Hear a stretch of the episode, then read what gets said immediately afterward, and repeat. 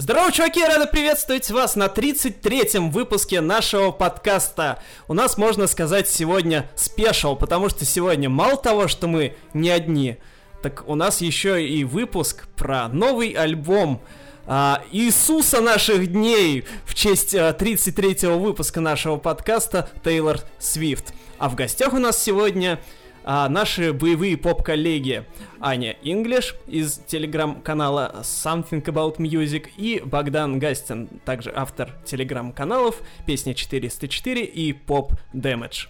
А также с вами второй полумертвый администратор канала «Всякой годной попса» Александр Викторович, да, который тоже сегодня здесь вместе с вами участвует в разборе и препарации многочисленных фольклорных форм в который залезла мисс Свит. Свит, мисс Свифт. Если вы вдруг слушаете нас на каких-либо платформах, обязательно поставьте знаки, отличия, звездочки, колокольчики, лайки, выбирайте все, что хотите, слушайте нас везде, подписывайтесь на нас везде, а также, да, подписывайтесь на ребят, кои сегодня решили нам помочь да, в этой самой препарации. Ссылки мы добавим ниже. Да, ребята, здравствуйте. Всем привет. Ну что же, еще неделю назад, да что там, еще три дня назад, мы подумать не могли, что мы соберемся все вместе, чтобы обсуждать альбом Тейлор новый. Еще и про фольклор, про медведей, про балалайки, про вот это вот все, про Афанасьева и так далее.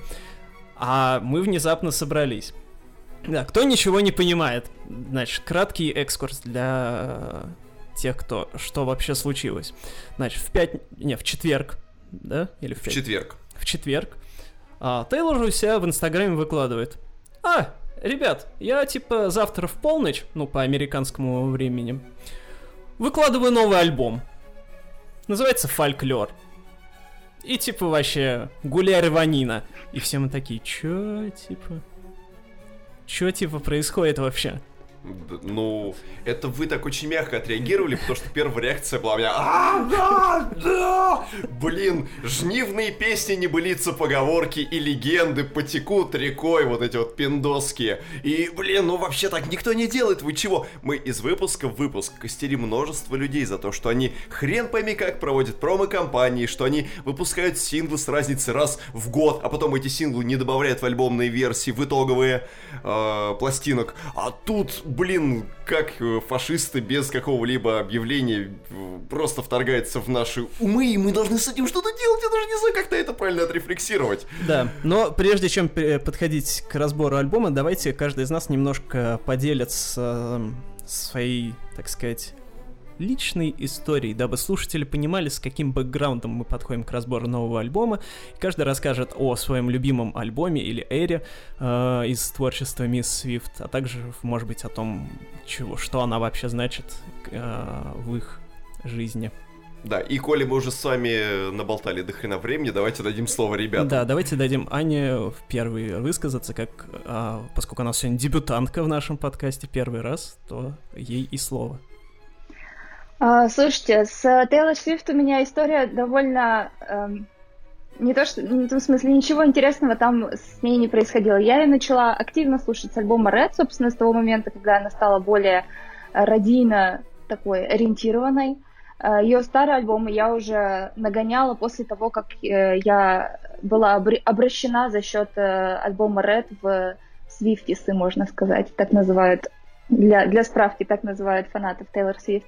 Вот. И, э, соответственно, Red, мне кажется, есть мой любимый альбом пока что. Эм, 1989 я тоже очень люблю. У меня с ним связано много личных каких-то воспоминаний, и он прям тоже мне очень нравится. Но Red, он там такой какой-то очень приятный баланс поп и кантри, и вот это, и очень много таких историй, опять же, которых она рассказывает.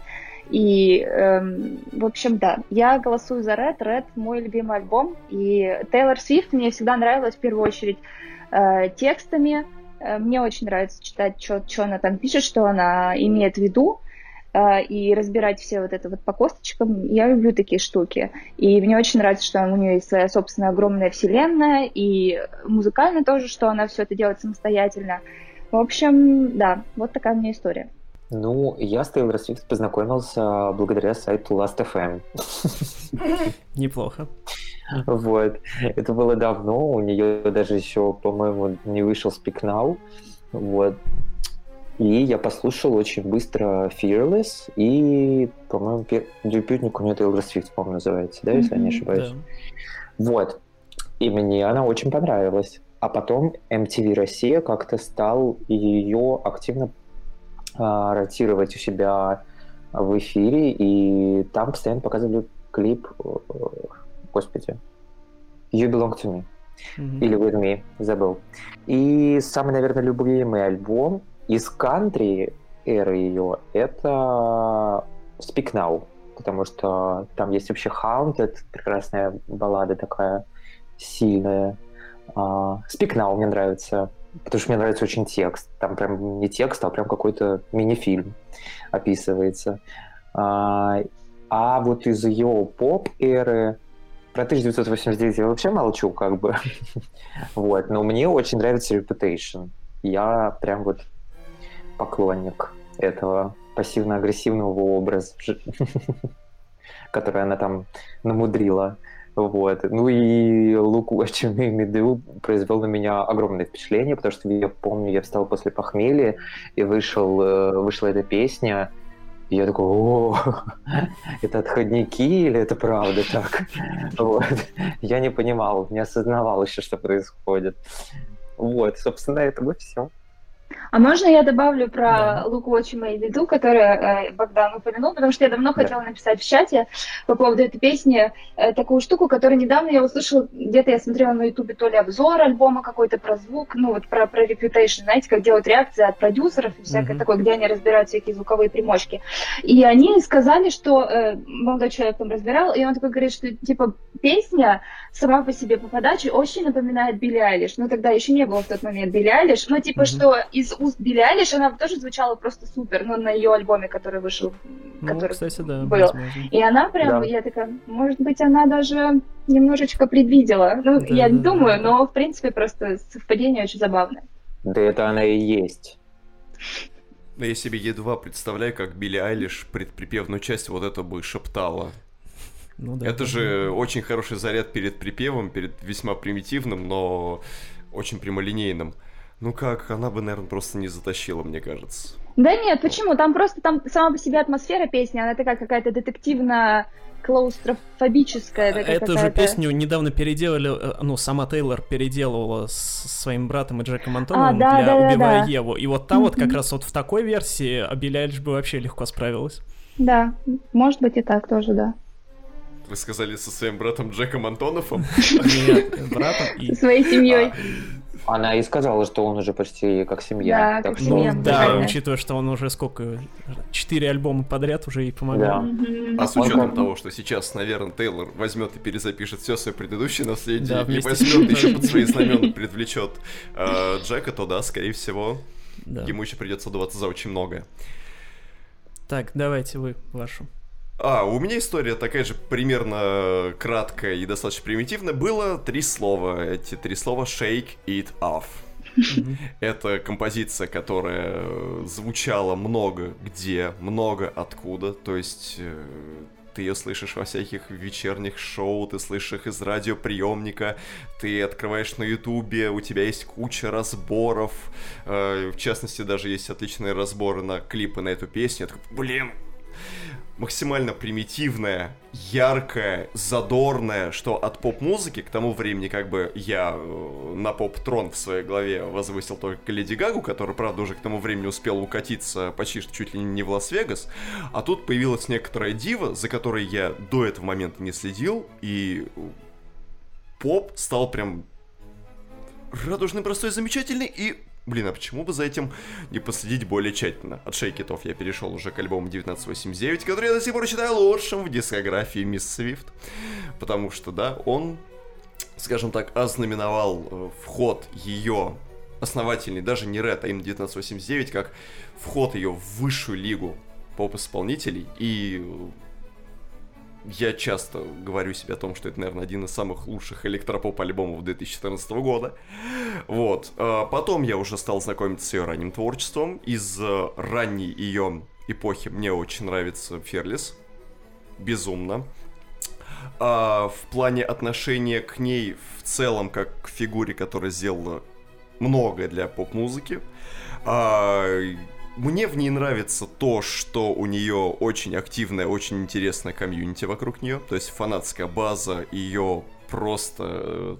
Э, она таскает на руках оно вникает в каждое ее слово, оно занимается интерпретацией текстов, клипов, а там действительно есть всегда в чем покопаться. И в том, что, как я уже говорил в одном из подкастов, в котором мы были гостями, это подкаст вот весьма наслышанный, mm-hmm. там я рассказывал о том, что Тейлор Свифт превратила вот это фанатское сообщество в такой огромный интерактив, чего уже очень давно не было в э, мировой поп-музыке за это я прям отчасти ее прям особенно полюбил, типа, ну вот, она коммуницирует максимально здорово, насколько это возможно. Да. И это, ней... это можно сравнить с какими-то фанатскими сообществами всяких кей-поперов, которые прям... Да, ну, задолго до рассвета кей-поп как такового. Ну да. Да.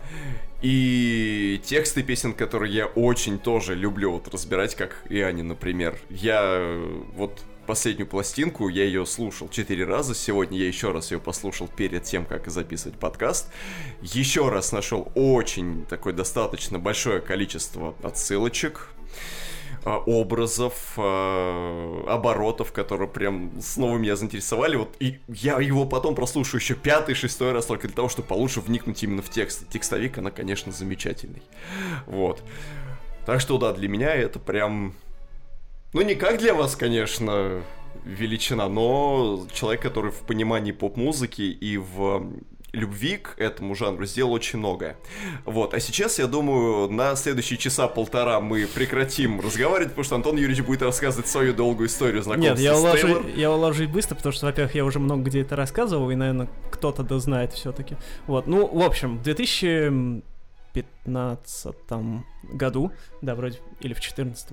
Короче, по-моему, в 2015 году, значит, э, на меня вдруг нашло озарение, что я почти ничего не знаю о современной поп-музыке а такой мейнстримный, мейнстримный, хотя раньше знал, следил и все такое, вот, и как-то постепенно начал изучать, и э, пришло мое изучение к тому, что я, соответственно, э, обратил внимание и на Тейлор, и как раз это был, были времена эпохи 1989, когда как раз вот, да, Шейкитов везде гремел, и, ну, Шейкитов я слышал как-то так краем уха, а потом, ну, углубился в сам 1989, пошел дальше изучать, ну и, в общем, а, так завертелась, и, что настолько вот она, да, на меня в итоге сильное влияние а, оказалось, что и э, начал я попсу еще глубже изучать, что завел канал, и, в общем, только благодаря альбому 1989 мы все тут с вами сегодня и сидим. Вот такое вот влияние оказала она на всю нашу жизнь, вот. И она для меня, в принципе, стала одним из каких-то основополагающих музыкантов. То есть вот в жизни у меня, в принципе, есть там единичные а, какие-то авторы и исполнители, которые оказывают на меня какое-то фундаментальное влияние, которые какой-то сдвиг в моей мысленной парадигме делают. Так вот, она одна из них, поэтому вот а, она для меня, в общем, большое значение имеет. А любимая эра у меня это очень сложно, потому что я, я периодически думаю о том, какая у меня любимая, я не могу понять. То есть начинал-то я с 1989, поэтому, конечно, я испытываю к ней теплые чувства, но, наверное, для меня все-таки мне больше нравится Speak Now и Red. А вот как выбрать между Speak Now и Red, я вообще хрен знает. Потому что, ну, они оба настолько э, гениальные, что и настолько разные при этом, что я вообще фиг знает, как между ними выбирать. Разобравшись с нашими а, тараканами. Любимыми, э, да, тараканами и любимыми альбомами, давайте поедем а, дальше. Собственно, с каким бэкграундом подошла Тейлор а, к выпуску своего альбома «Фольклор»? Меньше года назад, в августе, она выпустила свой э, седьмой альбом «Lover», который стал, в принципе, как и все последние ее альбомы этакой революционной точкой в ее дискографии, которая все перетрясла, соответственно, новая эра, она в которой пришла на замену репутации, она стала там мега радужной, как бы антагонистом репутации, там начала за политику задвигать, за права ЛГБТ, за, ну, против Трампа и все такое. Вот. Соответственно, она продолжила развивать свое поп-русло, так сказать, отошла от э, просочившегося в репутацию R&B и немножко рэпа, вот. И, в общем, сделал лавер такой вот максимально радужной пластинкой, чему подтверждением были и все э, синглы, которые с него выходили. Вот. И э, на 2020 год был запланирован международный тур, в рамках которого она аж в Европу должна была заехать, чего она не делала уже полноценно с 1989 э, с эры. Вот. И... Но, сами знаем, все знают, что случилось. Э, коронавирус всем планы нарушил. Uh, если бы не коронавирус, то я думаю, что нас ждали бы еще какие-то синглы с лавера. Я уверен, что Король Саммера она бы выпустила одним из них. Вот, но тем не менее, с когда у нас последний сингл-то выходил, Л- этот лавер, то ли в конце прошлого года, то ли в начале этого, да? Как сингл? Да. Блин, тяжело сказать, но он не в этом году точно выходил. Ну, значит, в конце прошлого да. выходил. В этом году, в общем, от Тейлор было такое на протяжении почти всего вот этого полугодия одно молчание. То есть она там, ну, против Трампа она там боролась в Твиттере, там какие-то еще политические Вы высказывания. Забыли а, конечно, конечно, да. И были, был фильм мюзикл «Кошки», да. которому она написала э, песню новую. Ну вот еще к «Убивая Еву» выходила переделка. Ну и, собственно говоря, вышла Мисс Американка, а, рассказывала да, обо всем да, вот этом и... ее протестном отношении ко всему, да, да, что да. происходит, да. да. И, в общем-то, как таковая деятельность формально схлопнулась. Но она не то чтобы схлопнулась, она схлопнулась у всех. Да, было просто некуда деваться. Да, фильм «Кошки» мы посмотрели, пишите в комментариях, если вы тоже смотрели фильм «Кошки» и какое у вас к нему отношение. Да, и, э, в общем-то, казалось, что и дальше, там, до лучших времен она будет сидеть и ждать, пока что-нибудь да начнется. А, еще же она объявила, а, что она будет делать ремейки новых альбомов. Я, если честно, думал, что она именно этим сейчас и занимается потихоньку, там придумывает да, концепции того, как будут звучать переделки альбомов всех. Но нет. Оказалось, что если не все это время, то, по крайней мере, какую-то его часть, занималась она записью вполне себе нового альбома, который она на днях и анонсировала, и сразу же выпустила.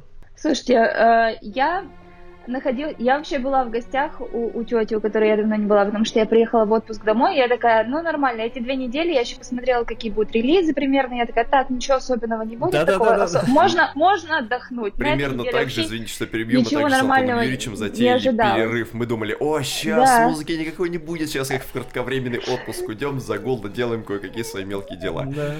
Да, именно так я и думала. Я сижу в гостях, а там как раз был такой э, какой-то типа комната, где интернет очень плохо ловил. И через какое-то время я ухожу, я смотрю там 150 сообщений в чате, я, что вообще происходит, смотрю, смотрю чат у всякой годной попсы, чата канал, Тейлор выпускает, я, про, я в таком в шоке была, в абсолютном.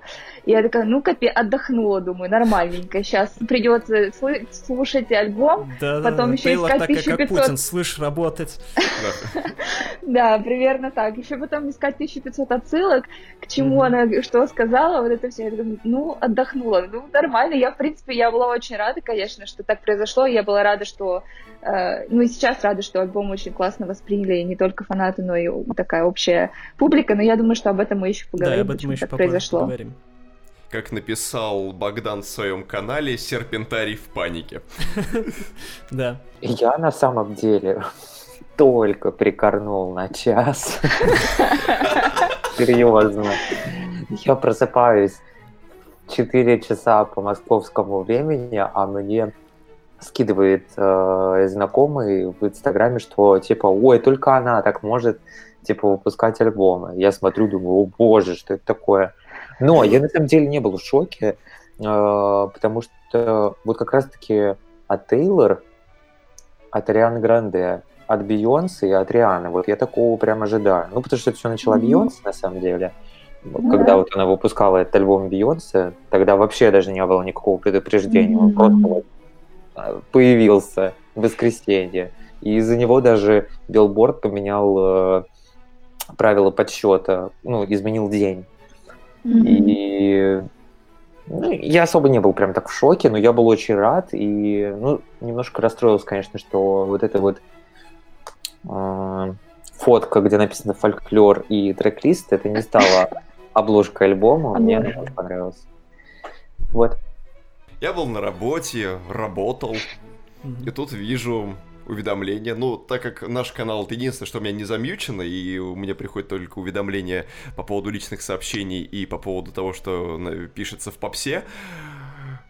А, альбом! Все, блин, я, я, я сначала подумал, что этого не может быть. Тако... Ну, нет, акула индустрии не может просто взять, резко вы просто выброситься на берег, сожрать всех и уйти обратно. Нет, ну, ну, ну долгое время ничего не делать и вдруг резко заявиться в инфополе, всех вынести, ну, как бы ну, это не для нее. Мы привыкли, что каждый альбом сопровождается всегда чем-то, как-то. Вот сингл, вот еще один сингл. Вот, сейчас она нам покажет, какая будет новая эра. Нет, Просто взял Антон Юрьевича паника. Потом он мне начал сразу же резко писать, а, так, а, она выпускает 8 виниловых версий этого альбома. И, блин, 8 дисковых версий. Да, а там... типа деньги, до свидания. Да, да, типа, я только... А, я спросил вас, что с деньгами, вы сказали, что вы получили зарплату. Я понимаю, что от зарплаты скоро ничего бы не осталось. Я э, открыл э, шоп, чтобы посмотреть действительно, что он там предлагает, и там 8 индивидуальных изданий. Что? 8 разных обложек. А, яблоки тоже разные, насколько я помню. Там все разное. Там все разное. Прикол, да? Вкладки разные, диски тоже все разные. И каждое издание имеет свое собственное название, которое дублирует строчку. Блин, с одной стороны кажется, что Э, этот э, релиз, он вроде бы как безумно спонтанный. Типа, ну, я что-то там э, посидела э, в подполье, записала, выбросила, все. А потом, когда я посмотрел в магазине, что происходит, и что там оказывается, блин, э, кучу одежды можно прикупить, э, обуться, одеться на зиму, можно купить э, все экземпляры э, виниловых пластинок, она еще и двойная, а еще и кассета есть. Господи, пылится мой квазар, надо будет его скоро доставать. Я про себя подумал, ну нет, ну, ну это, ну, блин, заготовленная акция или нет? Подлог ли это или что? Кто-то вбросил бюллетени за нее? Я, я вообще просто не осознавал того, что это вообще возможно в такие короткие сроки, типа в четверг. Ну так, невзначай. Типа, ну, завтра альбом. Но зато я уже заранее понимал, что будет некоторая взрывная реакция всей вот этой мировой общественности музыкальной, что всех просто взорвет. В общем-то, так и произошло. Да, а я шел, значит, с почты, с зашел в пятерочку, как обычно. У меня почему-то многие в под подкасты сопровождаются тем, что я шел из пятерочки. Ну, собственно, почему бы и нет. Вот. Э, открываю, значит, и дружественный канал, наш телеграм, э, два прихлопа, три притопа, пишет, что Альбом! Я такой, типа, чё? Ты женщина, ты вообще с дуба рухнула, мы отдохнуть собирались. Как же там отпуск, все дела? Не, давай, пили. А просто, э, просто что, как бы, это простому человеку там типа, о, альбом послушать, зашибись, хорошо проведу час. У нас, когда выходит альбом, это значит подкасты, тексты, разборы клипов, альбомов, всех строчек, все дела. Я думаю, ну все понятно, в ближайшие две недели, типа, это отдых не светит. А я вам сказал, что мы пойдем отдыхать зимой, скорее ну всего, и все. Вот, ну, естественно, я обрадовался, вот, э, потому что, ну, как бы, блин, а чего бы мне не радоваться? Новый альбом — это всегда круто. И, естественно, я больше всего обрадовался оформлению и тому, что альбом назван «Фольклор», и тут вот я как раз хочу перейти к следующему, к тому, чему мы ожидали от альбома, несмотря на то, что вышел он, анонс был всего за 17, по-моему, часов до его выхода, тем не менее, какие-то ожидания благодаря той эстетике визуальной, которая нам была представлена на анонсе, какие-то ожидания у нас добыли. Вот, и, Я еще, естественно... а можно, да, можно да, добавить да. немножечко? А, хотела добавить еще про то, что на неожиданность а, такого выпуска не то, что сыграло не только то, что ну, действительно было 17 часов до того, до выпуска альбома, но и обычно все-таки циркулируют какие-то слухи. Ну, то есть э, в выпуск альбома, это если ты не причастен к музыкальной индустрии, то тебе кажется, что это все супер спонтанно, никто ничего не продумывал. Не хочется, конечно, выставлять Тейлор как человека расчетливого, хотя она, конечно, такой Да, не она является. И она является Ну да. таки- таким человеком, как- ничего плохого в этом тоже нет. Ну да. Э, Но просто с, если ты смотришь непрофессиональным взглядом, то тебе кажется, вау, так н- внезапно все, но это уже все, все диски, естественно, уже все было сделано, да, все Ну, это кардиганы были уже связаны, извините. Ну там да? мерча столько, Э, что... Ну, все, это- ну, все это Конечно, заготавливалось конечно. заранее, То это есть прям это уже действительно всё было была полноценная давным-давно, компания для того, э, чтобы разрешено. все это в шоп. Там действительно очень большой выбор, и такой мерч спонтанно явно за неделю, за две никак не делается. Я же читал интервью с Аароном, а, Мгм. Деснером? National. Да, Мгм. и он говорил, что даже лейбл не знал о том, что будет выпуск альбома, и когда он отправлял кому-то треки на какое-то сведение, на какой-то мастеринг, э, они как-то там, по-моему, изменяли вокал ее, то ли убирали, я точно не помню, но Мгм. его друзья постоянно его типа терроризировали, с кем ты работаешь, с кем ты работаешь. Вот, и он прям как партизан до последнего молчал. А потом, когда все это вышло, ему там какие-то его друзья написали, да ладно. Вот, так что прям все под грифом секрета. Да, да, да, да. Ну, то есть, и в то же время это очень удивительно, что, э, учитывая количество людей, которые были в, в это вовлечены, то есть э, они же там не втроем условно были, да, это и инженеры, это еще там те, кто делали оркестровку, все эти люди были в курсе. То есть как-то в любом случае это все могло просочиться, и там какой-то, не знаю, твит или какой-то слух мог пойти вот в этот, ну, вот этих поп-кругах, которые начинают, типа, там она с кем-то работает, та-та-та. Ничего такого не было, и как бы супер здорово, что действительно это оказалось в тайне, и это У получило нее такой там, наверное, какие-то очень, очень жесткие договоры о Да, неразглашении. да, я думаю, что я думаю, что, конечно, они, естественно, они все это подписывают, но тем не менее, знаете, подписывают все, но не Ну, все понятно, держат это да. в тайне. Вот Леди Гаги надо поучиться у нее. Это точно, абсолютно, абсолютно. Да, так- Интересно, знали ли об этом релизе люди из лейбла Big Machine Records?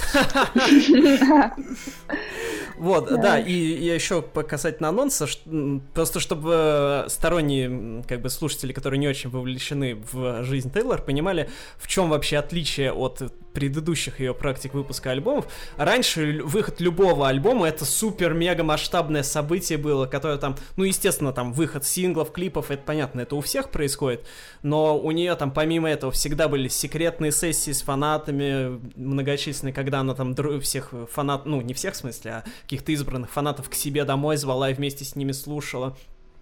Потом там со СМИ она, ну, не с репутацией, конечно, но там с 1989 и с Лавером отчасти, она тоже там активно сотрудничала всегда, какая-то у нее медиа-активность всегда была, ну, супер гигантская, вот, и поэтому вот выход такого внезапного альбома, это нетипично, в принципе, для любого большого исполнителя, но, но для Тейлора это вдвойне нетипично.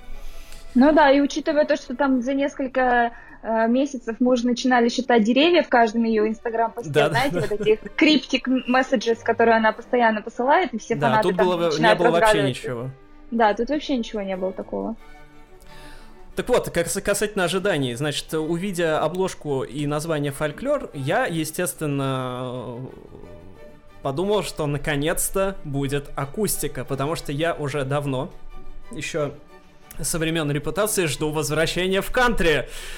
Ну, понятно, что его полноценного, наверное, мне ждать до лет, когда ей там лет 60 будет, вот, когда она решит э, старым трясануть, э, вот, былым, вот, а...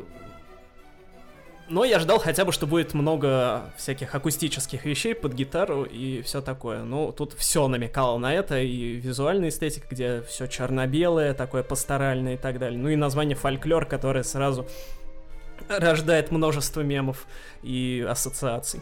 Я не успела, я честно, я не успела какие-то супер ожидания в себе. Мне просто было дико интересно, что, что Мгм. там. Естественно, Бон Ивер меня немножечко поверг э, в изумление. Вот. Но я понимала, что, судя по обложке, будет что-то такое более интимного такого характера, более такое спокойное, скорее всего. Вот. Но опять же, эм, чего ждать, я, я особо ни на что не рассчитывала. Просто хотела подойти и максимально вот аутентично к этому, к прослушиванию, как будто бы вот я ничего не ожидаю, и вот э, я послушала, мне супер все понравилось. Богдан? Я э, ждал на самом деле такой ее версию Норман Факин Роквелл, как, у Ла- как у Ланы, потому что как минимум два человека, которые работали над альбомом, работали с Ланой над э, Норманом. Вот. Ну, такой, типа, Лана поубивала всех шоу-гадэдди и заблудилась в лесу. Вот. Что-то такое. В кардигане своем огромном. А, ну и все. Нет, я очень большие надежды возлагал на а, дуэт а, с Бон Ивером. А, и он оправдал ожидания. Как-то так. Я ожидал Dark Wave. И Black Metal, наверное. Да-да-да, по этой обложке сразу считывалось такое, что это какой-нибудь релизец, который будет максимально мрачным. Ну, Ну- хотя название фольклор, оно оправдывало тоже вторые заложенные мои ожидания, что это будет, скорее всего, что это будут колядки какие-нибудь, что это, скорее всего, будут посевные песни такие, что это Ерила, это Сварог, да, это Калаврат. э, И да, я ожидал возвращения кантри. Я думал, что вот прям сейчас возьмет гитару. Ну просто как бы чем еще заниматься, когда у тебя э, пандемия и больше ничего. Просто взять гитарку, сесть где-нибудь, э, положить котов себе на колени, э, зажечь камин и под гитарку налобать пример 20-25 песен и выдать такой максимально акустический хороший альбом с минимумом электроники и такой, чтобы прям можно было бы прям посидеть и тоже погрузить где-нибудь на берегу Черного озера, например. Я ожидал, что будет что-то такое. Да, ну и если бы там был Dark Wave, я бы вообще не расстроился, если честно. А, Раз мы заговорили про обложку, и поскольку это был единственным нашим маяком ожиданий каких-то, ну, что мы могли из нее раскрутить, собственно говоря, я Точнее, когда 8 немножечко обложек. Во- Да, 8 обложек. И вот этот фото- фотосет, который она, по-моему, вы- который появился еще до выпуска альбома, все-таки после прослушивания альбома ты видишь, насколько обложка тоже сильно отражает то, что, то, что есть на альбоме. Все вот эти черно-белые тона, которые, естественно, Да. она убрала все цвета из, из музыки и так далее. И несмотря на то, что у нее уже была черно-белая обложка на Reputation, она там совсем другая, да, там такие прямо больше, резкий контраст, да, да. Здесь да. вся такая серая зона, такая размытая немножечко. Потом я еще хотела отметить о том, насколько она стала мематична, вот это, потому что, мне ну кажется, да, такого количества мемов наделались. не было ни с какой другой обложкой. Вот. И это, по-моему, первая обложка, где Тейлор в таком достаточно отдалении стоит на, в- Да, да, на да, самой, кстати. на самой у- фотографии. У, Тейлор, поскольку она всегда была такой, ну, мейнстримной даже в кантри, вот, то у нее, как и у многих э, мейнстримных исполнителей, всегда, ну, просто вот, вот она я, и все.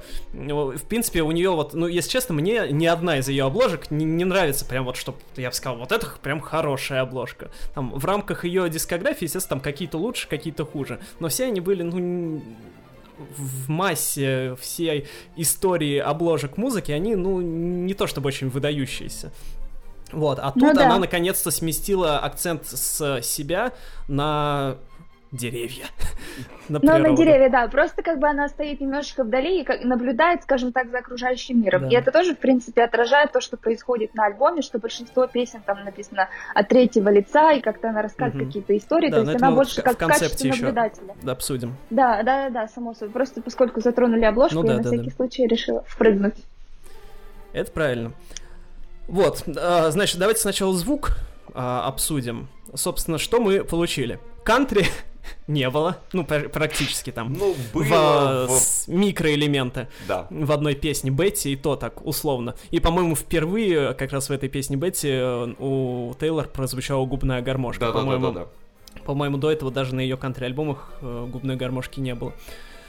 А, в итоге мы получили э, такой инди-фолк, который замешан в основном на пианино, ну, точнее, в котором пианино выполняет такую центральную, ведущую роль э, из инструментов, которая разбавлена таки, легкой электроникой, вот, ну и плюс там от трека к треку появляются там какие-то оркестровки или э, драм-машины и все такое, где-то живые ударные и так далее. А, звуком таким необычным, который получился действительно необычный, потому, особенно в дискографии Тейлор, то есть вообще в, в ее дискографии это, наверное, самый необычный альбом во всех отношениях.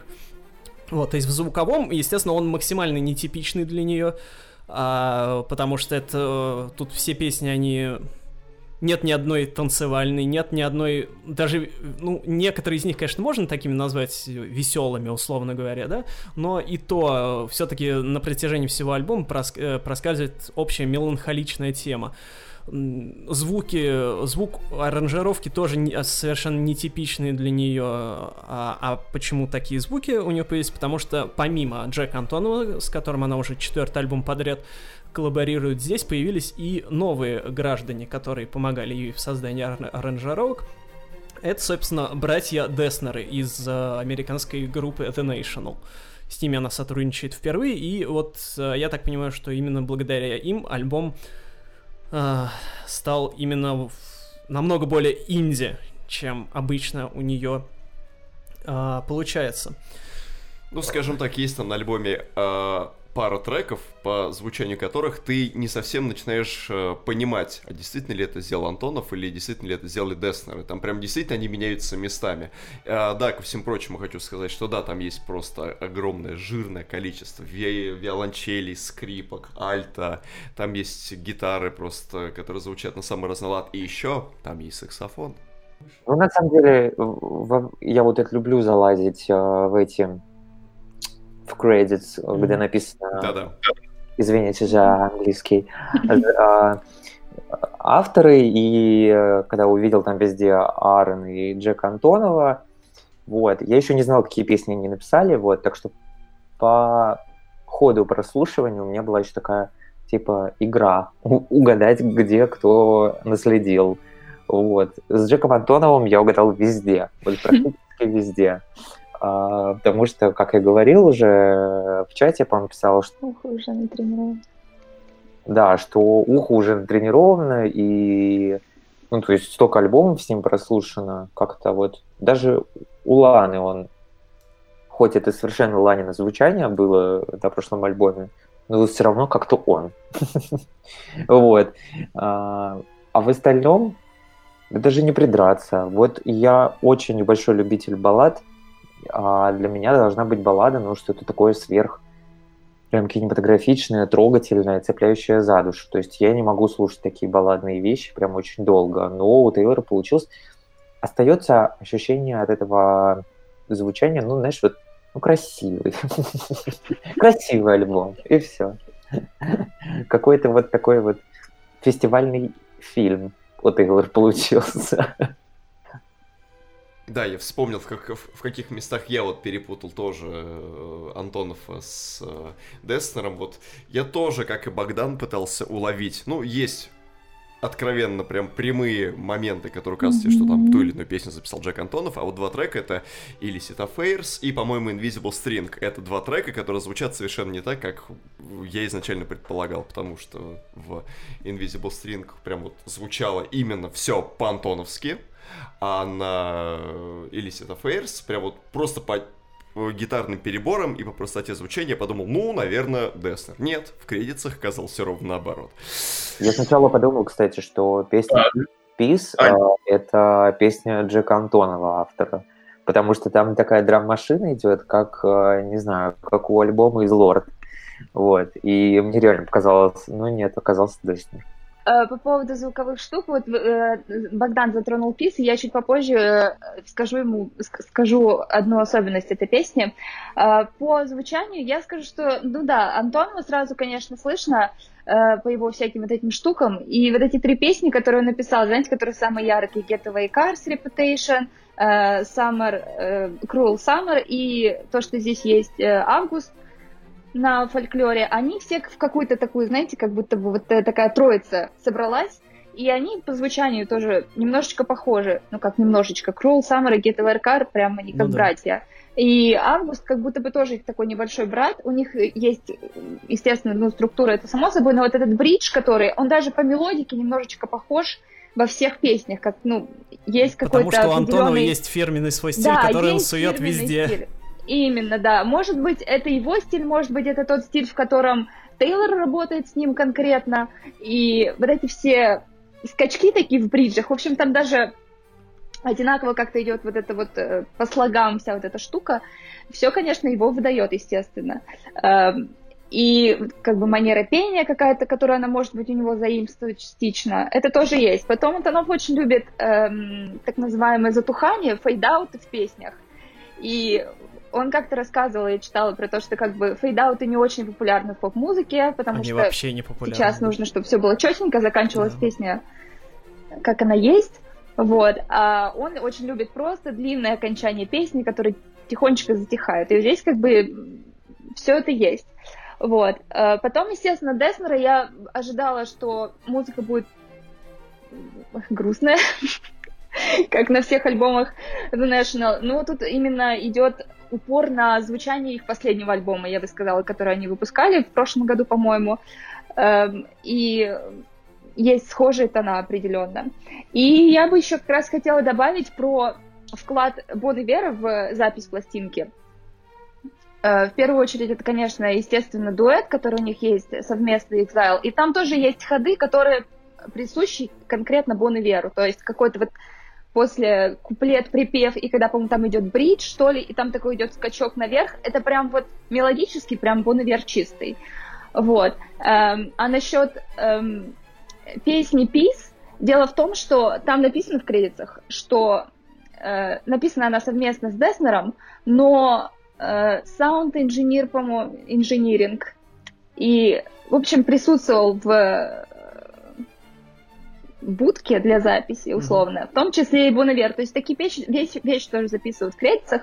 Вот. И там тоже есть вот такой вот вот этот бит, про который говорил Богдан, он очень похож на бит с э, песни Бон Ивера с какого-нибудь его последнего альбома, который выходил. То есть он же начинал как такой более фолк-музыкант, а сейчас он больше такой, типа, сложная электроника, та-та-та, всякие такие штуки.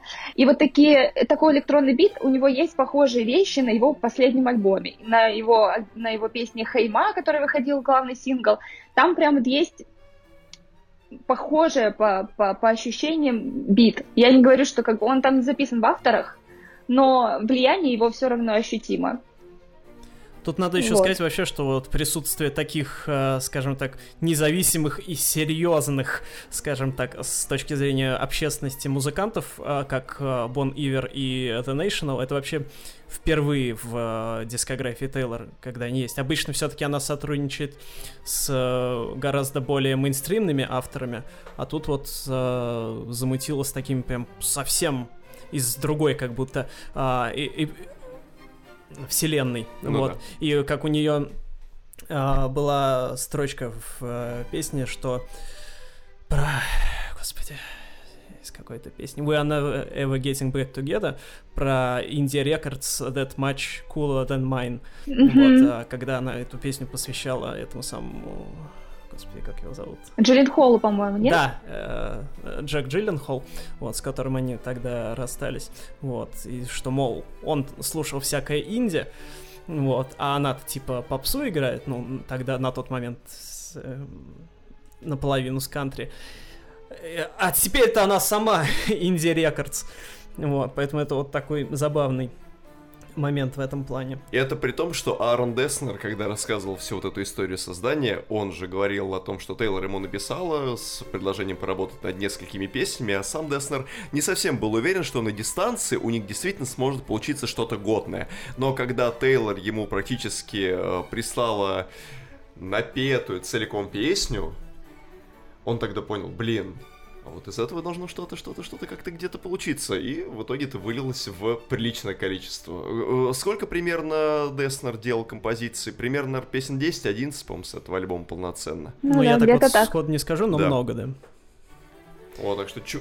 да, так что чувак с абсолютно иной вселенной тоже загорелся идеей и смог правильно ее подать. Да, тут, тут э, еще, несмотря на то, что альбом звучит так камерно и как будто по-домашнему, как будто действительно его э, могли записать три человека, на самом деле над ним, как и над любым современным поп-альбомом, писал целая арава людей. А, там больше 30, 31, по-моему, человек был, ну, включая, естественно, там не только самих музыкантов, но и всяких э, звуковых инженеров, продюсеров и так далее. Вот, то есть тоже в этом плане интересно, как вот во время пандемии и во время самоизоляции э, можно организовать складно работу такого большого количества людей на расстоянии.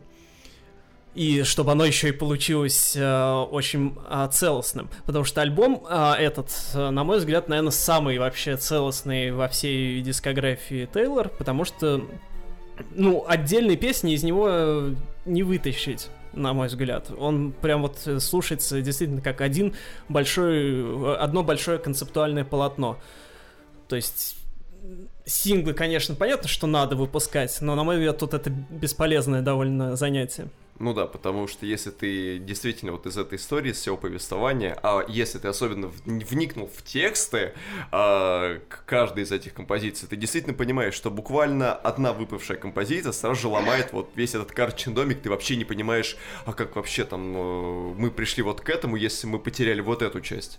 Вот. Э, что я еще последнее для себя хотел выделить, это то, что, вот, как я говорил, уже на альбоме доминирует пианино, и в этом плане мне понравилось, да, что это как бы акустический инструмент тут использован. Ну, иногда там гитара есть, особенно в песне Бетти, ну и губная гармошка, которую я уже тоже упомянул.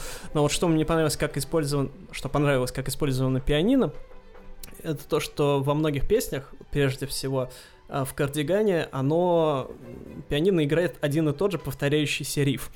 Вот. И за счет вот этой репетитативности создается, ну, как в любой э, хорошей попсе есть репетитативность какой-то мелодии. Также и тут э, в такой, казалось бы, камерной и инди-фолковой записи тоже вот эта э, попсовая репетитативность, она создана за счет вот этих повторений пианиновых рифов. Это вот, на мой взгляд, очень круто сделано. Ну что ж, разобравшись со звуком, давайте перейдем к самому сложному и, наверное, интересному. А именно это то, что всегда было важно в творчестве Тейлора, это слова, их смыслы и концепт, который стоит за всем повествованием.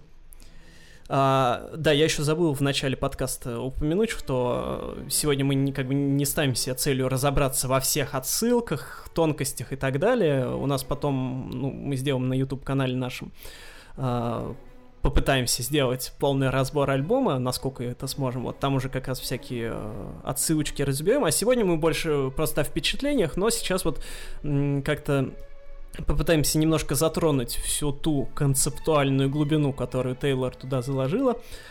А она, эта концептуальная глубина есть, потому что название фольклор, оно, собственно, дано альбому не просто так, а потому что пластинка, как, собственно, и все песни Тейлора, она рассказывает истории. И не просто истории, а как это принято в фольклоре, они немножко, может быть, какие-то мифологизированные.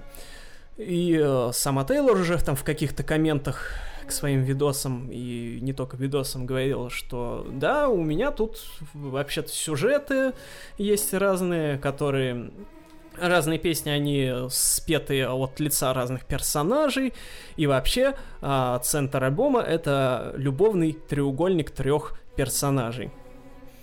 А, и, собственно, как-то можно попытаться сейчас разобраться, в чем именно суть. Центральный персонаж э, этого альбома, насколько я могу понять, это Ребекка Харкнес. А, это была такая дама в Америке, она ну, филантропом в основном была, покровительницей всяких искусств. Uh, и ее дом, в котором она жила в середине 20 века, Тейлор купила в 2013 году. Он находится на Род-Айленде. И, собственно, песня на э, вот новом альбоме Фольклор Last American Great Last, Last Great American Dynasty. В общем, да, вот она. Да. Uh, она прям и, э, про нее рассказывает конкретно, э, то есть всю ее э, биографию вкратце э, докладывает. Вот, песня Бетти, это тоже, естественно, про нее, потому что прозвище Ребекки было Бетти. Ну и все остальные песни, насколько я могу понять, или, по крайней мере, большинство из них, они посвящены так или иначе ей и тем, с кем у нее были отношения. И, собственно, она одна из частей этого любовного треугольника. И часть песен идет а, от ее имени. А, двое других это некий Джеймс, Хотя, насколько я помню, у нее не было никогда мужа по имени Джеймс, но тем не менее. Фольклор же. Тут все не обязательно достоверно. Вот. А третий человек, насколько я понял, пока еще нету достоверно прям точно его имени. Вот. Но вот кто-то... Но это женщина. Не факт, там вот есть разные тоже интерпретации. Одна из них, да, что якобы это была женщина, вот, а, но, возможно, и мужчина. Вот, и одна из интерпретаций, да, которые я видел, это то, что все песни, они на самом деле связаны в один гигантский сюжет, который э, развивается на альбоме нелинейно, и что суть его вкратце в, в том, что вот были Бетти и Джеймс женаты, а потом Бетти завела некую интрижку вот с а, третьим персонажем. А, после этого они развелись, и вот про то, как они развелись, тут вот интересная, на мой взгляд, вещь, то, что вот песню Exile, которую Тейлор поет вместе с Бон Ивером, она, почему она вообще там два вокала, да? Потому что один вокал идет от э, лица Бетти, а второй от лица Джеймса как раз, да? А потом, по вот интерпретации того, что все альбомы, ой, все песни между собой связаны, а, согласно этой интерпретации, потом Джеймс уходит на войну, несмотря на то, что он никакой, ну, а это сама Ребекка, она жила позже уже а, этих войн, то есть там никакой ее возлюбленный не мог уйти на войну. Вот, там погибает, а, потом а, Бетти его оплакивает, а потом и там часть песен, она как бы от лица Тейлор уже идет, и, мол, она о том, как Тейлор въезжает в этот дом и рассказывает, и как бы понимает, где она оказалась, грубо говоря. Вот. Но, естественно, это просто одна из интерпретаций, пока мы не можем точно говорить, что это именно так. Но, тем не менее, на мой взгляд, это вот очень интересно, что все песни можно соединить между собой так, что это вот все один большой а, сюжет. И, и в этом плане, вот как раз возвращаясь к обложке, то, что Тейлор сместил центр внимания с себя на окружающее, да, то, что обычно о чем она пела, Тейлор, да, несмотря на то, что у нее были песни отдельные Starlight, например, у нее песня была про а, кого-то из Читы Кеннеди. Была песня у нее а, этот самый с альбома Red тоже забыл, как называется. Lucky общем, One. Да, вот, про... Там точно непонятно про кого, но, в общем, про какую-то звезду, которая покинула э, звездный мир, так сказать, и ушла в изгнание. Возможно, про Джонни Митчелл говорят это, э, по слухам некоторым. Вот. И, в общем, несмотря на то, что у нее были э, песни про других людей, рассказывающие истории про других людей, а, все песни у нее прежде всего были сконцентрированы на ней самой, и она рассказывала истории о себе. А здесь вот интересно то, что она сконцентрировала свое внимание на других. Я могу сказать, что только ваша теория это, это, это взрыв мозга просто какой-то фанатского. Это, знаете, вот этот мем, когда Тейлор Свифт, Тейлор Свифт выпускает альбом, и, и это картинка человека, который там, у него мозг взрывается, вокруг него графики, и вот это все. Это вот примерно...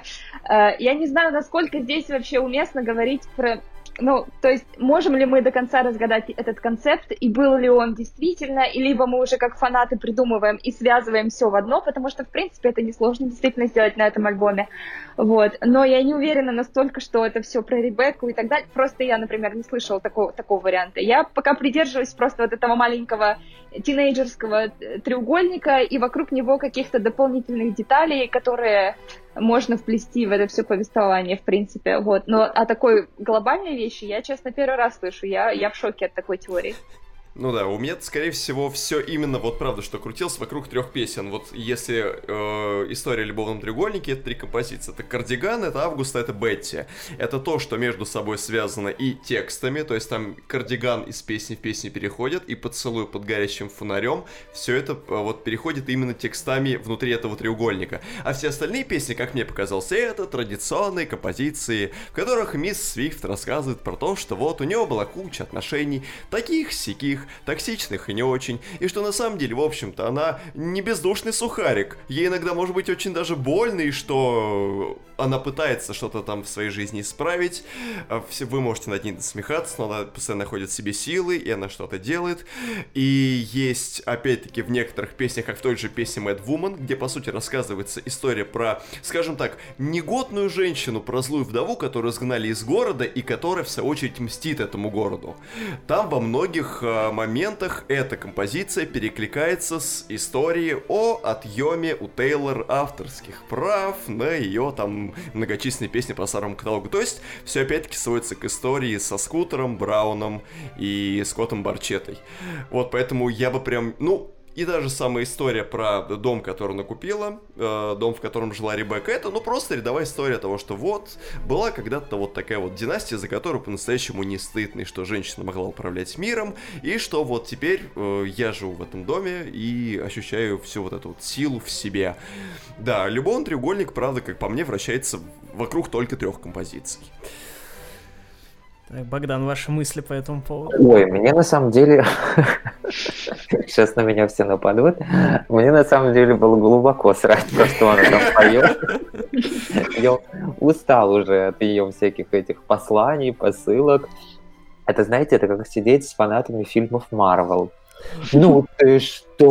Ты не понял, что там пакет пролетал, а этот пакет был в предыдущем фильме? И ты, господи, ты боже мой. Мне нравится, что в этот раз а, Тейлор взяла на себя роль рассказчика. Да, вот. да, да. И мне нравится, что я провел такие параллели, вспомнил, что, например, у той же Бейонсе, что сегодня ее много вспоминаю, она, наверное, расчихалась.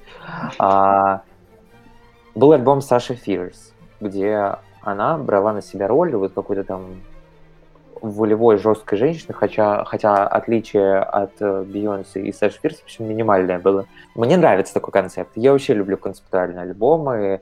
А, для меня это уже, знаете, такой 50% того, что мне альбом обязательно понравится. Вот. Мне нравится очень по тексту песня This Is Me Trying, по-моему, так она да. называется.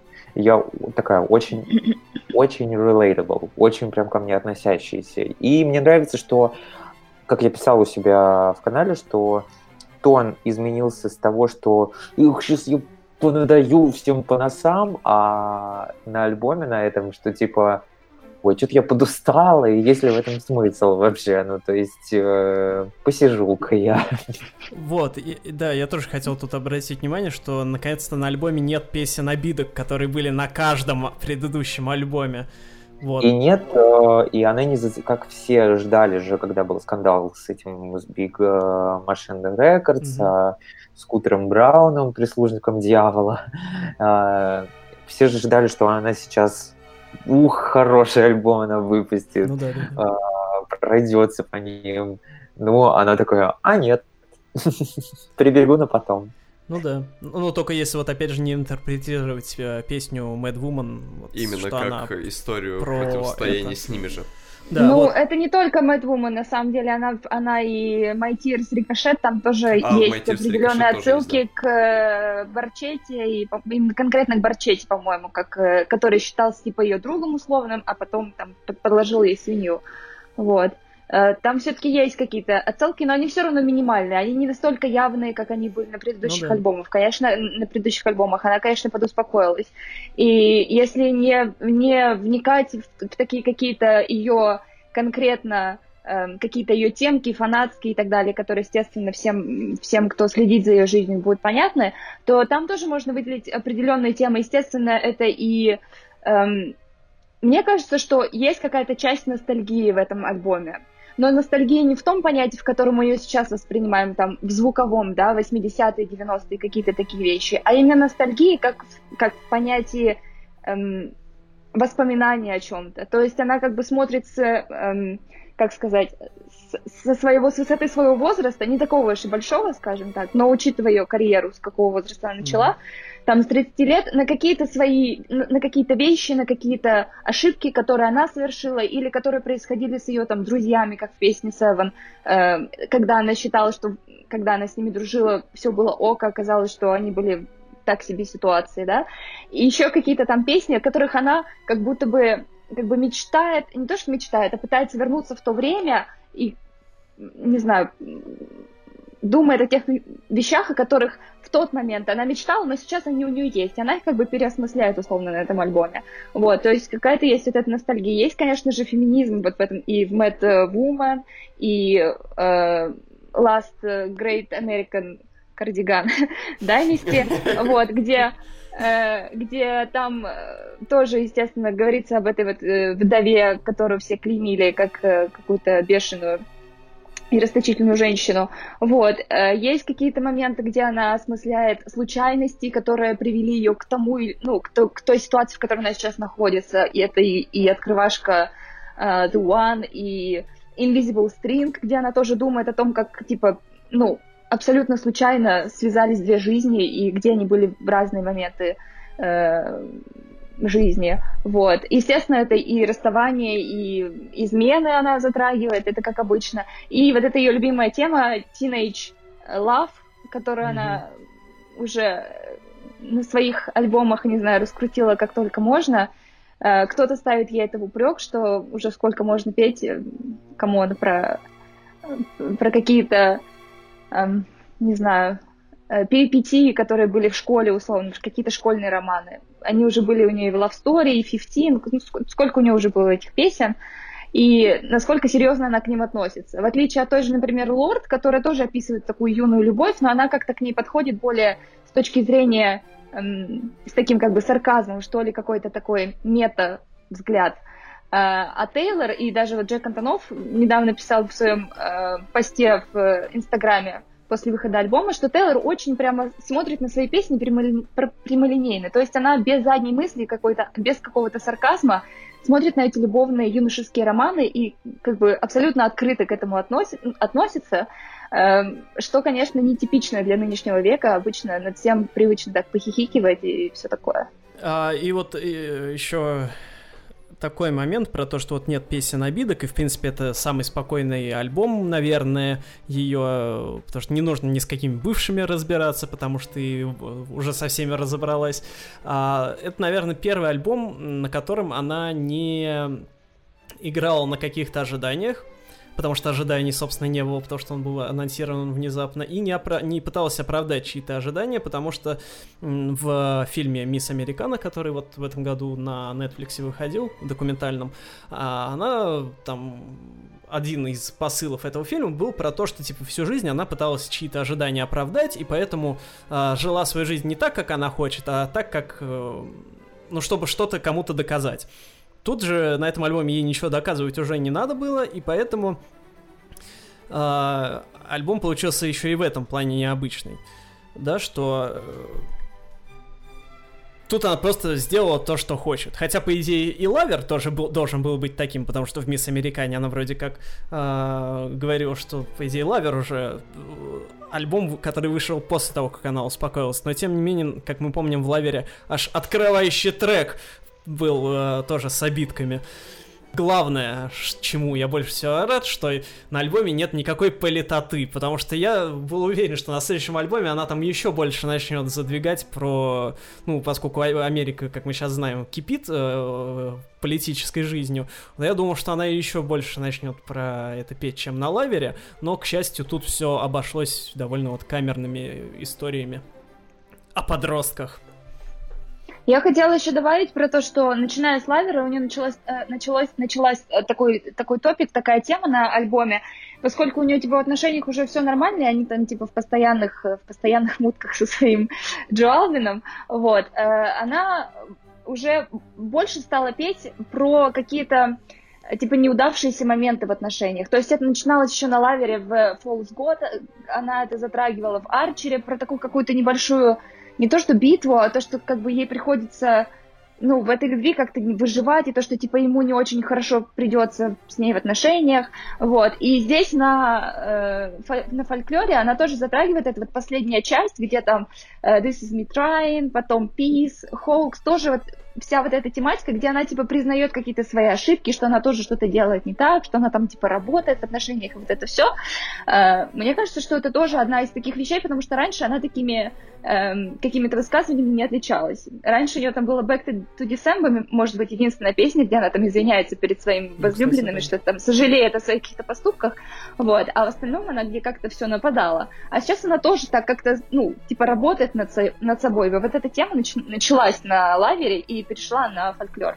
Про минусы, может быть, кто-то что-то хочет сказать для себя. Какие минусы кто выделяет? Я слушал этот альбом в 8 утра. прям как проснулся. Вот. Прослушал его, наверное, два раза и понял, что мне чрезвычайно не нравится вступительная песня The One и последняя песня мне нравится. Я обожаю The One, господи. Вот. И еще мне не нравится Invisible String. Вот. Вот какой-то прям для меня Ну, не знаю. Ну, не знаю. Invisible String сама по себе прекрасна за счет того, что у нее очень жирный звук, и то, что ритм гитара, она немножечко отдает восточными мотивами. Но это неспроста, потому Она что Invisible String, она во многом на строится на 100%. известной японской притче о красной нити судьбы, которая как бы незримо соединяет между собой двух людей во всем мире. И поэтому вот этот восток, он там есть. И я этой песней очень проникся. Подождите, подождите, дайте Спасибо, Богдану высказать. дали мне время рассказать.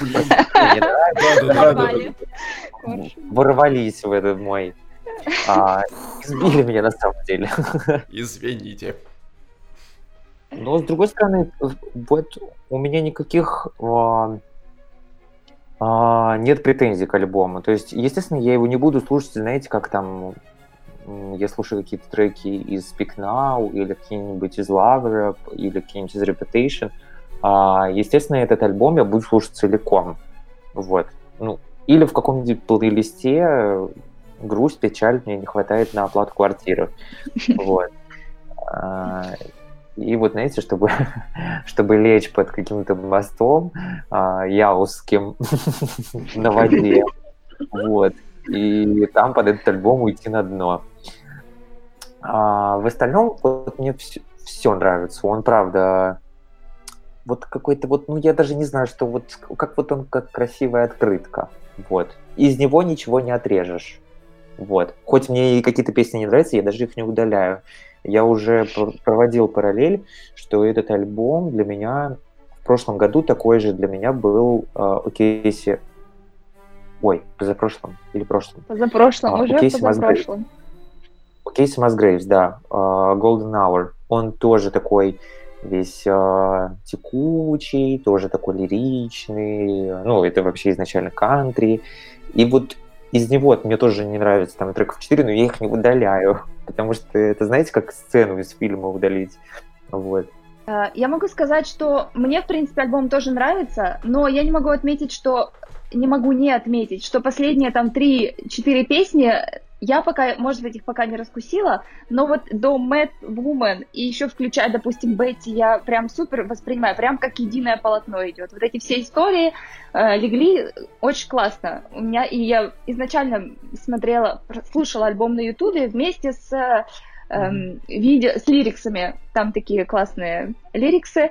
э, и тоже расслабляющий. То есть, как бы я все это посмотрела, и прям этими историями, собственно, я его и воспринимаю как таковой. И мне все нравится до Mad Woman. Потом остатки, мне кажется, немножечко однообразными, но, может быть, это пока что я его еще как бы не заслушала. Еще была такая штука, что... ну, то есть, вот, в принципе, если мы говорим про минусы, это только то, что можно было чуть-чуть подрезать. Вот. А в остальном прям все супер. Э, во-первых, мне очень мне нравится открывашка One. Я от нее просто... Я ее первый фанат. The One, так сказать. The One фанат. Э, потому что прям я с первого, с первого раза ее послушала, и она мне супер зашла. Э, у меня была небольшая проблема с э, с песней This Is Me Trying, которая сначала мне не зашла, а потом как зашла, я такая, вау, она просто Сначала не понял, а потом как понял. Да, а потом как понял. Да, примерно вот именно из этой истории. Вот, то есть она мне тоже сейчас очень нравится. Само собой, мне нравится Exile с Бонневером, мне нравится Август с Джеком Антонов, Вам, Вым. Вот. Эм, ну, это вот, наверное, такие самые самые основные. Бейти тоже как кантри такая штучка, тоже здоровская. Вот примерно вот это мой список э, самых э, любимых Мгм. на данный момент. Богдан, у вас какие фавориты? Ну, э, конечно же, это Exile. Мне очень понравился. Мне понравился Mirror Ball. Вот. Он какой-то очень, кстати, похожий, как будто, ну, не знаю, как будто Карл Рэй Джепсон его и может тоже спеть. Это такой какой-то, знаешь, пос- как после дискотеки, как будто бы все затихло, и вот этот вот один шар только крутится, и такой же пустой танцпол, как-то, ну, в общем, очень красиво, такая, сразу же э, весь изобразительный ряд прям в голову запускается вместе с песней.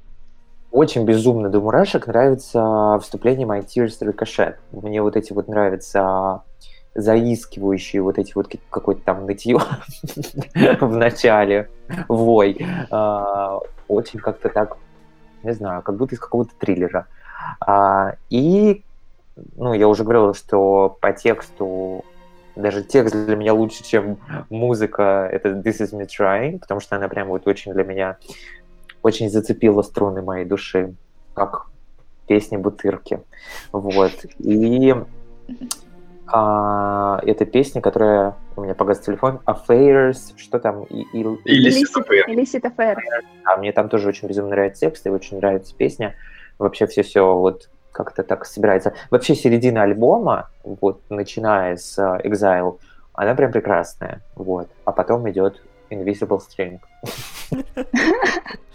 Я еще хотела добавить, что в текстах, конечно, она, ну, здесь, э, само собой, превзошла сама себя, и просто, я не знаю, каждую строчку хочется в пост в Инстаграм ставить в подпись, знаете, набить у себя татушку, ну, настолько яркие какие-то образы. Да, на, на фото с дождем поставить. Да, я добавлю, что я читал какое-то ревью, по-моему, э, да, это Variety писали, а, что, типа, даже ее последний, ну, инструментальный, так скажем, альбом uh, Red, ну, который, в принципе, там было больше живых инструментов, mm-hmm. по сравнению с фольклором, а, как будто его продюсировали Chainsmokers. Ну так а там же, там же и Макс Мартин был, и э, еще всякие тоже граждане. Уже были, да. Да, кстати, как мне интересно, как Макс Мартин отнесся к тому, да, что да, вот, да, да, как, как Макс Мартин поживает на вечеринку. Как дела вот. Мне кажется, Тейлор составляла ему хороший оборот денежный. Ну, вообще-то да, потому что она уже сколько... Э, на репутации же она последний раз с ним э, работала. По-моему, да. И, собственно, да, у, у Макс Мартина вообще последние пару лет, и даже уже, может, тройку лет, ничего такого вот прям супер э, хитового, по-моему, и не выходило. Ну, как я говорил, э, я, помню, как-то в чат писал, что с ним довольно сложно для артистов работать, потому что он подписывает контракт, э, если выходит песня синглом, допустим, как там, не знаю, как у Джастина Бибера, а он э, ставит условие, чтобы песня была обязательно хитом. Ну, то есть она даже вошла в топ-10 билборда. Mm-hmm. То есть как хотите, так и делайте это. Вот. А уже там неустойку платите мне. Вот. Видимо, Тейлор не захотел отдавать своих денег. Вот. Ну и все. Мне кажется, как так. На мой взгляд, э, интересно, что никто из вас не назвал «Кардиган» в числе любимых песен. А, одобряете ли вы выбор а, «Кардигана» как первого сингла? Потому что лично ну, мне как... просто «Кардиган» очень понравился. Э, мне кардиган, в принципе, нравится как песня. Мне нравится и мелодически в том, что это какая-то такая, знаете, гармония для нее не очень привычная. И он какой-то такой нестабильный, ну вот как, какой-то такой, как будто в нем нет жирной точки такой какой-то конечной. И он какой-то такой немножко странный для нее, как мне кажется. Но, в принципе, все синглы у Тейлора, скажем прямо, с последних альбомов были мало репрезентативны по отношению к остальному материалу. Вот. Но, в принципе, ок. Окей, мне, мне нравится, но это, типа, не, не супер фейворит. Я отвлекла... отвлекаюсь постоянно на перечисление вещей, одежды. Вот. Я как бы я когда альбом слушаю, я помню, как он звучит, и вот альбом заканчивается, и я забываю, какой Вот я сейчас не могу вспомнить даже мотив, вот серьезно. А клип э, такой, как я писал, что он очень похож на рекламу Рафаэла. Так, Александр, ваши общие впечатления и любимые треки? Общее впечатление хорошее, и сразу же встаю в конфронтацию с Богданом, так как я уже сказал, что Invisible String это на самом деле вау, какая песня. Просто счет того, к чему она отсылает, и то, как она сделана в плане звука. А, вот Illicit Affairs я ставлю как самый худший трек альбома. Как самый худший трек, который только мог сделать Джек Антонов.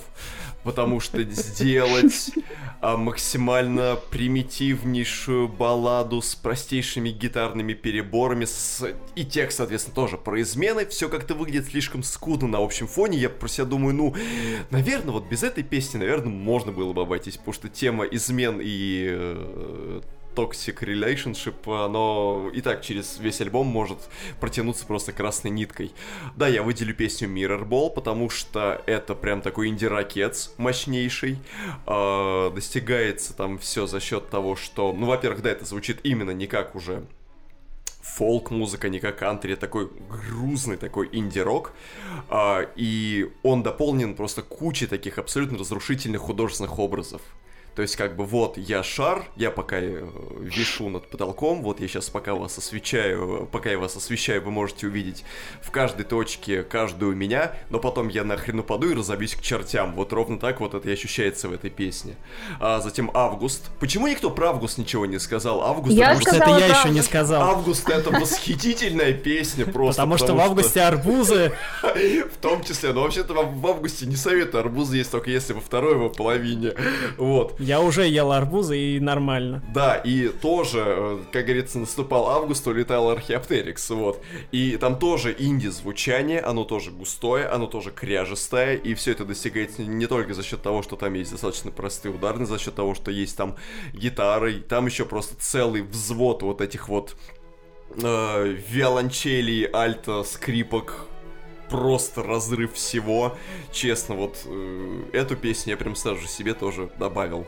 Вот, и да, после Mad Woman, после Mad Woman мне тоже пластинка кажется такой записанной весьма по остаточному принципу. В ней как бы отчасти и раскрывается последняя, скажем так, сторона вот этого треугольника, который рассказывался, как мне кажется, в этом альбоме. Но в то же самое время, ну, можно было бы, наверное, в звуке чуть-чуть прям и подкрутить. А последняя песня так и вовсе тоже прям из рук вон. Потому что она э, оставляет такое, м, скажем так, это как клиффхенгер для того, чтобы запи- записать еще один альбом в подобного рода тематике. Вот, то есть он не завершает историю полноценно, он именно что снова рассказывает про э, токсичные отношения опять, в которых она состоит, и что вот она не может из них никуда вырваться. Это не конец истории совсем. Хотя ты думаешь, что за 63 минуты стандартной версии ты вот этой песни сейчас прям вот поставишь жирную точку, нет. Это вполне себе многоточие. А, ну и, конечно, тексты. Тексты во всех песнях просто замечательные, и отсылки к предыдущему творчеству, и отсылки именно вот э, э, культурологические, и к Ребекке Харкнес, и к гремящим двадцатым. Просто сравнить свои отношения с э, шумящими двадцатыми, со всем вот этим десятилетием, это прям нечто. Это правда здорово, потому что само по себе десятилетие было очень динамичным, прекрасно развивающимся во всех планах, но сравнить отношения с этим, это прям настолько надо сильно ценить свое прошлое, чтобы вот такое параллель провести. Да, ну и Invisible String, как я уже сказал, который основывается на восточной притче, это тоже прям очень и очень весьма и весьма.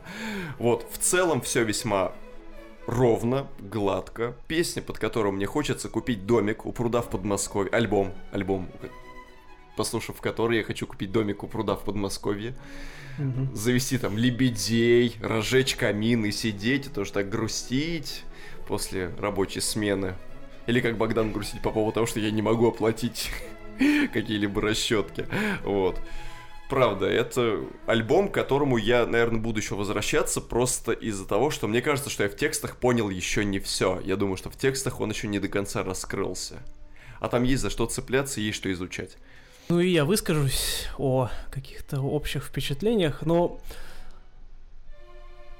я тоже, как и Богдан, начал слушать его в 8 утра, потому что я случайно, я не хотел, я хотел подольше поспать, потом на трезвую голову, нормально проспавшись, э, послушать, потому что я уже совершал ошибки, когда я там и Look What You Made Me Do, и You Need Calm Down слушал в 7 утра, когда они выходили, и с тех пор мне сложно переслушивать эти песни, потому что особенно You Need to Calm Down с этим его повторяющимся синтезаторным вот этим рифом, он у меня просто сразу ассоциации с э, тем, как я спал три часа вызывает, и как у меня болит голова, а потом еще на работу идти, ну, короче, жесть.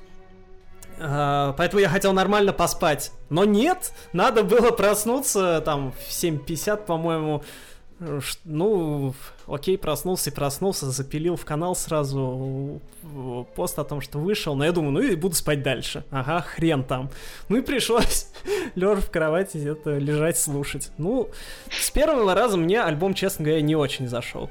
Вот. А, ну, у меня так, в принципе, часто бывает с альбомами, которые мне потом очень нравятся, поэтому тут ничего такого сверхъестественного. Лавер мне тоже не с первого раза прям вот сильно понравился. Вот. Но и со второго раза я не скажу, что мне прям фольклор прям как-то сильно зашел, да, то есть я уже сразу после первого-второго прослушивания понял, что, ну, сенсации не случилось. Но, естественно, я сразу понял, что сенсация случится для многих остальных, но это я еще чуть попозже затрону. А, но для меня понятно, что любимые альбомы, какими они раньше были, так они и останутся, а это просто станет еще одним хорошим. Вот. Но послушав дальше, уже как-то попривыкнув к новой эстетике, к этим песням, как-то постепенно звучив мелодии, я уже, естественно, как-то ими проникся. Вот, а среди любимых я могу больше всего, мне понравилась песня «Август» как раз. Вот. В принципе, мне понравились песни, наверное, наименее типичные с альбома, которые... Мне понравились песни, прежде всего, которые более-менее там веселые, потому что, в принципе, я в творчестве Тейлор, наверное, больше всего, в принципе, какие-то позитивные песни всегда ценил. Это, собственно, «Август», «Last, Last Great American Dynasty», ну и Бетти тоже отчасти. Вот. А, а из, так сказать, грустных, вот, мне понравился больше всего Exile с Бон Ивером, потому что Exile, он меня очень сильно напомнил э, эпоху Red, а именно песню, которую... The Last Time. Да, да, которую она пела вместе с э, вокалистом группы Snow Patrol. Вот. Ну и Кардиган, как я уже сказал, и Mad. Вот, вот такие вот у меня шесть а, фаворитов.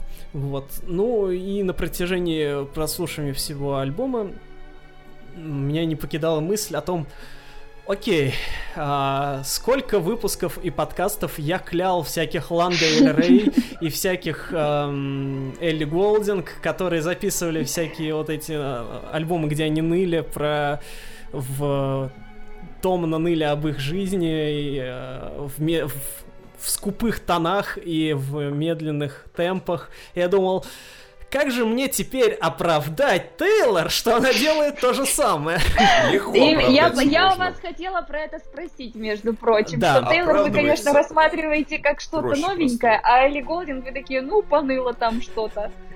Да, я думал, я два дня об этом думаю, продолжаю думать до сих пор. Но на самом деле объясняется очень легко. Во-первых, потому что, на мой взгляд, у Тейлор в данном случае намного интереснее сделаны аранжировки. Потому что что у Ланы, хотя с ней тоже Антонов работал, а, что у Элли Голдинг, что у там еще кого-то, кого я тоже относил к этим вот скучным, на мой взгляд, альбомам, у них просто не было хотя бы аранжировок интересных, таких вот. А у Тейлора на фольклоре, ну, прям там вот за счет сплетения вот этих акустических и электронных инструментов, там прям есть что изучать. Есть а... разнообразие. Каждая песня какая чем-то там да, да отличается. Да, но с, с одной стороны разнообразие есть, но с другой, что для меня, наверное, минус, э, то, что альбом, в принципе, однообразен в целом. Mm-hmm. Вот. Но это я как бы понимаю, что это для меня минус, как для человека, который привык слушать немножко другую музыку, но я понимаю, что конкретно для этого альбома тут все так и должно быть. Ну, мы это уже обсуждали, обсуждали то, что альбом целостный. Вот, а во-вторых, ну, все-таки э, тут есть, э, может быть, не такие яркие и выпуклые мелодии, как на предыдущих альбомах Тейлор, но все-таки ее фирменный мелодизм, который мне всегда больше всего в ее музыке, он меня, именно он меня всегда больше всего привлекал, он все-таки тут есть.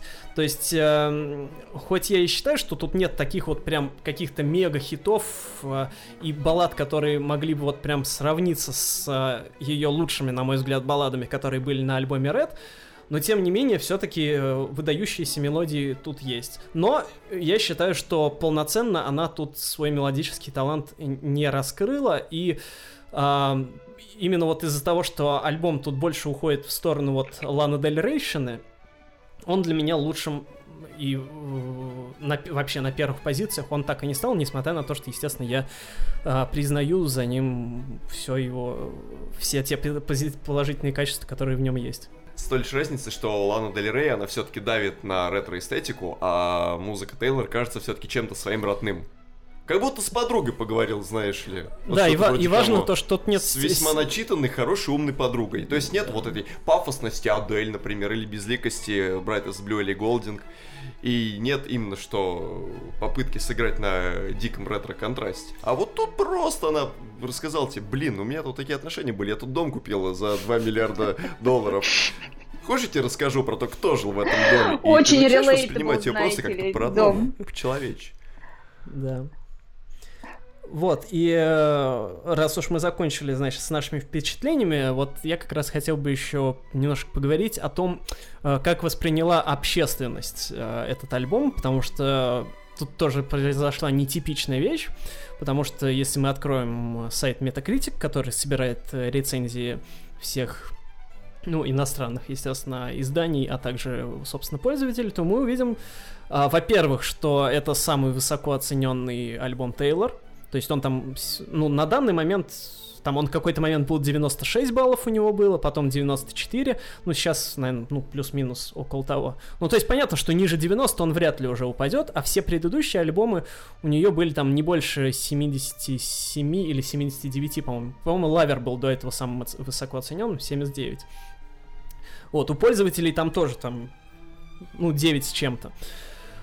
А, а, то есть понятно, что для широкой аудитории Тейлор бомбанула как надо. Ну и для фанатов тоже, потому что фанаты, ну они, фанаты, они после каждого альбома в истерике бьются, это понятно. Нам многого не надо. Да. А, то есть она угодила всем. И на мой взгляд, вот этот альбом, его можно рекомендовать эм, э, стороннему слушателю, который не знаком с творчеством Тейлор, как точку входа. Потому что вот до этого периодически там люди интересовались, типа, а вот с чего начать слушать э, Тейлор, да?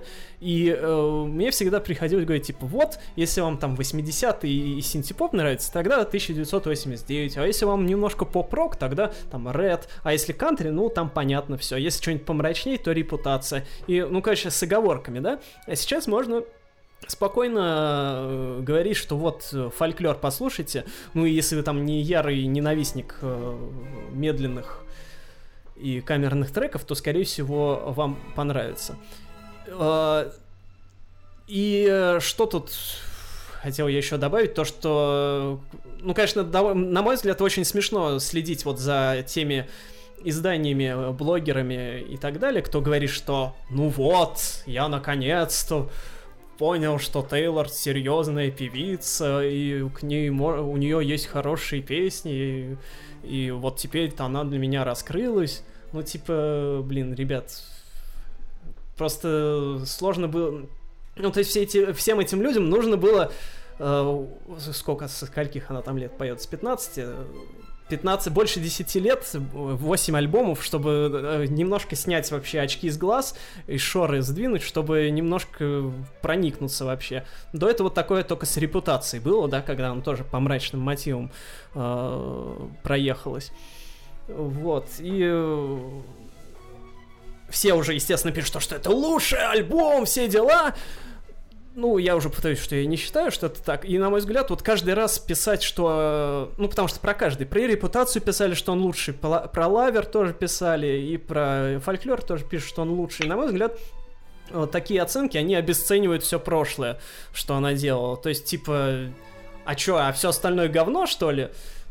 Все как бы у, у всего есть свои какие-то позитивные стороны. И вот так вот сразу спустя два дня бросаться высказыванием о том, что вот он, ну, наконец-то записал свой лучший альбом, самый личный, как сейчас это принято говорить, ну, это как-то такое себе.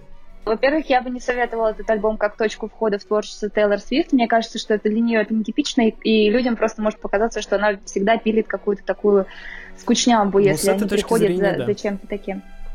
Вот. А, во-вторых, по поводу того, что все считают, что это ее лучший альбом, естественно, так говорят только люди, которые могли не слушать ее предыдущие альбомы.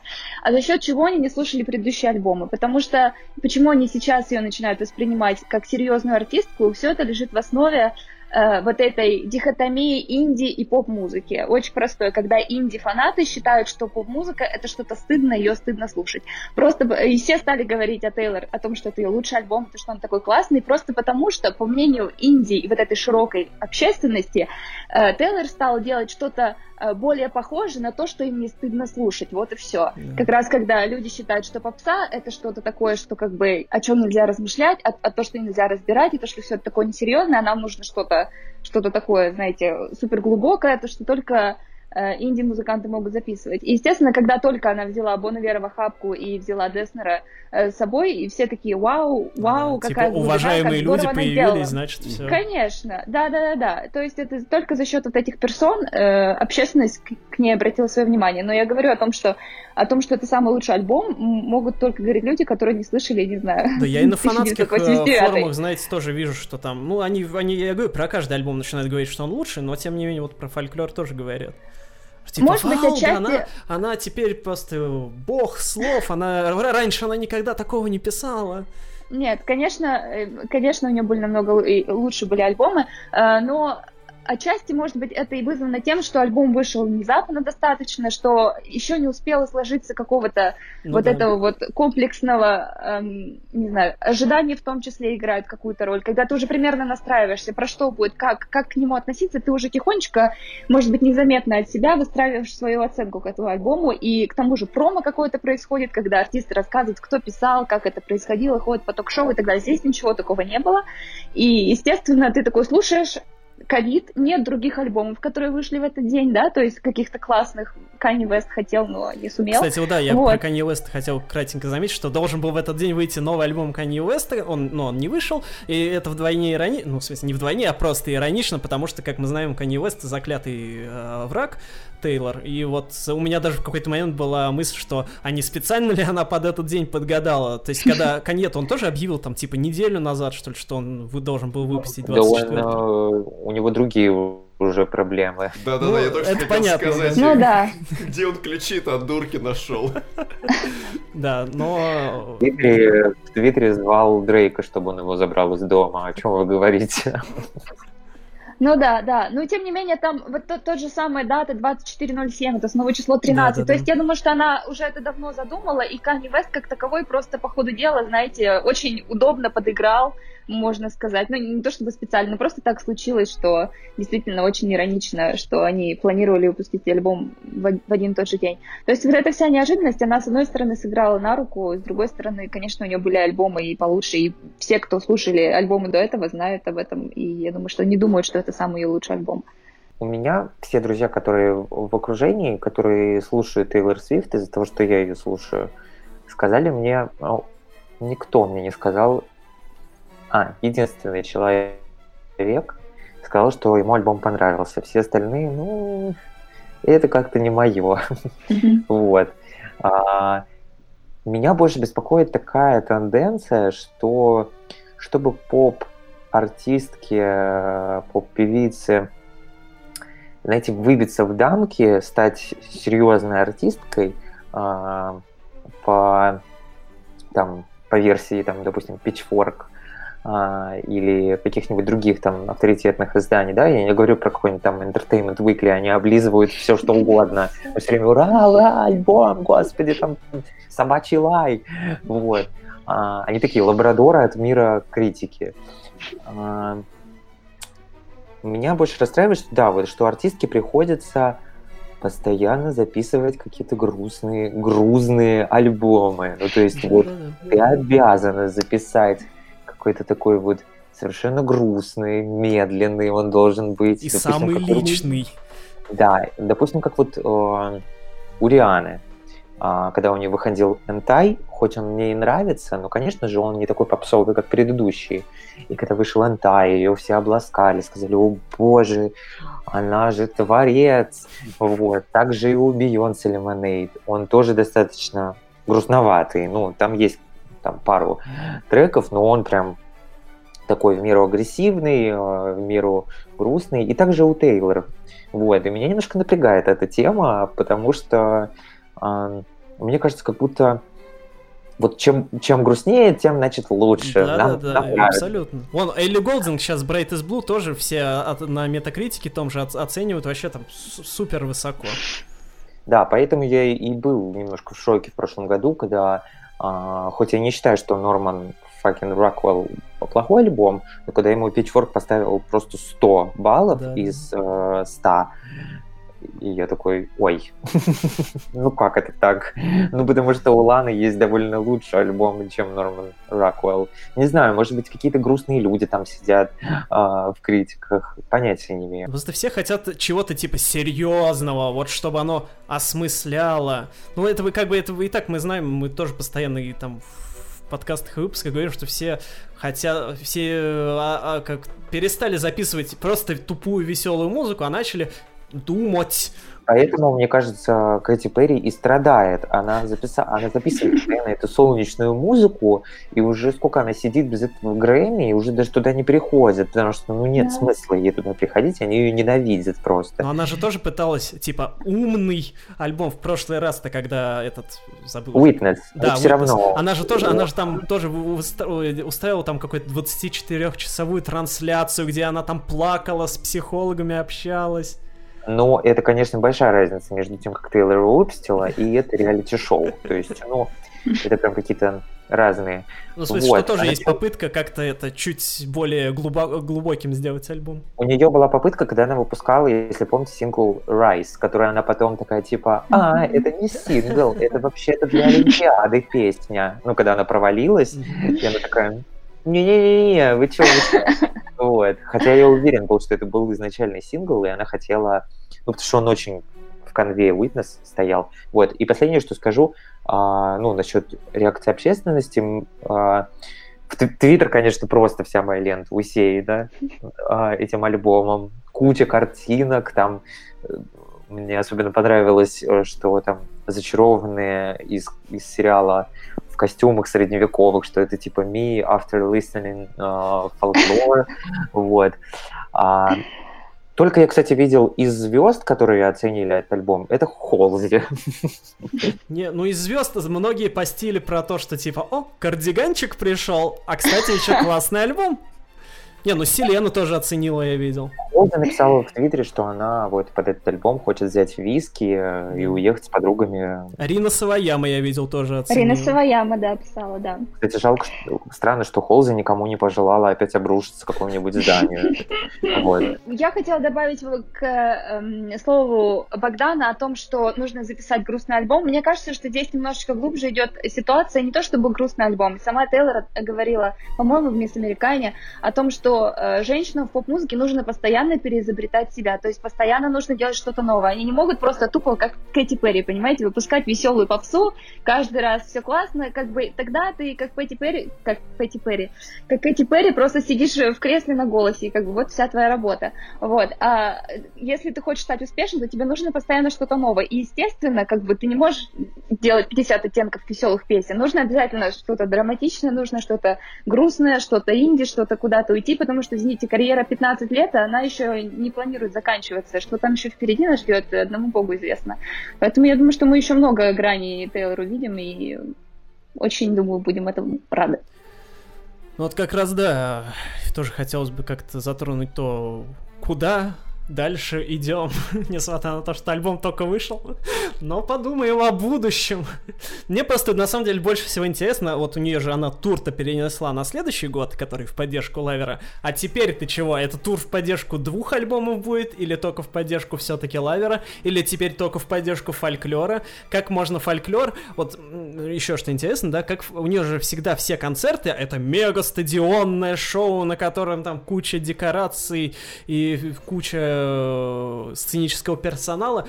Фольклор — это, на мой взгляд, альбом, который нужно давать в маленьких клубах, там, типа, на тысячу человек в лучшем случае. В икре, в 16 тоннах, 16 да, в таких площадках. Да, как, как теперь вот это вот она со своим масштабом будет такой альбом преподносить? Ну вот мне нравится, ну не нравится, а, схожий пример у Мадонны с последним ее горе-туром, где она там падал со сцены, Ислам переломал там все, все ноги, не знаю, что он там делал, как всегда. Вот. Э, это который... Ой, а я забыл, как альбом называется. Мадам Икс. А? Мадам Икс. Мадам Икс. А, Мадам Икс, да, точно. Вот. Э, она же устраивает их каких-то вообще в очень маленьких местах, практически в театрах каких-то. У нее получается как театральная постановка. Я думаю, что Тейлор а, и Гага, по-моему, делала, когда у нее был Джоан, она ездила, помните, у нее был такой дайв-бар тур, да, она ездила да, да. По, по барам и собственно, играл там песни свои. Так что я думаю, что у Тейлора может быть такая фигня тоже будет. Вот.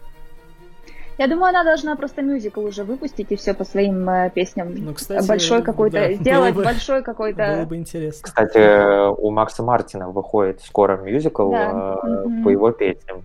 Он называется «Энн Джульет». Ну, на самом деле, мне кажется, если бы она выпустила мюзикл, он бы провалился, если честно. Потому что, как бы, в песнях-то она хороша, ну и песни, я думаю, там были бы ок, но просто мюзикл это все-таки такое специфическое, не, не для самой широкой общественности. А мне кажется, она Тейлор со своей вот этой вот эм, такой немножко жеманностью и вот этим вот своей персоналити, она довольно для Бродвея сойдет. Она реально, а, знаете, как есть вот эти вот театральные дети, она вот такая вот, мне кажется.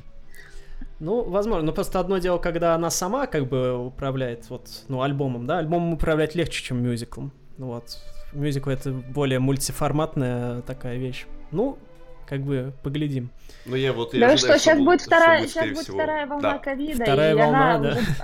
Да, В Америке и первой волна, никогда она, не она кончалась, еще не что- то придумает, она еще не... Вы что, мы еще все обомлеем, я вам говорю. У нас, получается, будет выпускать только альбомы Чарли XX и Тейлор Свифт. Ну, в принципе, нормально. Не будем говорить про то, что дальше у нее будет. Ну вот, да, давайте, кто, может, кто что ожидает. Я кантри жду. Я буду до конца жизни ждать кантри. С банджо, со скрипками, с гитарами, на конях. Гитара на конях. Да, пускай, если это играет на гитаре, сидя на коне. Почему нет? Но если честно, короче, и даже не кантри, я бы хотел прям вот... Понятно, что она еще один акустический альбом сейчас не будет выпускать, но вот а, в духе того, как она выпускала же Клаверу м, выступление, по-моему, в Париже где-то, где акустические версии Мгм. песен Да, были. было такое. Вот что-нибудь такое, только, ну, типа, где она просто поет под акустику и, может быть, тоже чуть-чуть электроники. Лично мне, вот, если от реального мира абстрагироваться, мне бы хотелось что-то в этом духе. Но я, во всяком случае, ожидаю серию каких-то акустических концертов, да, именно в небольших площадках.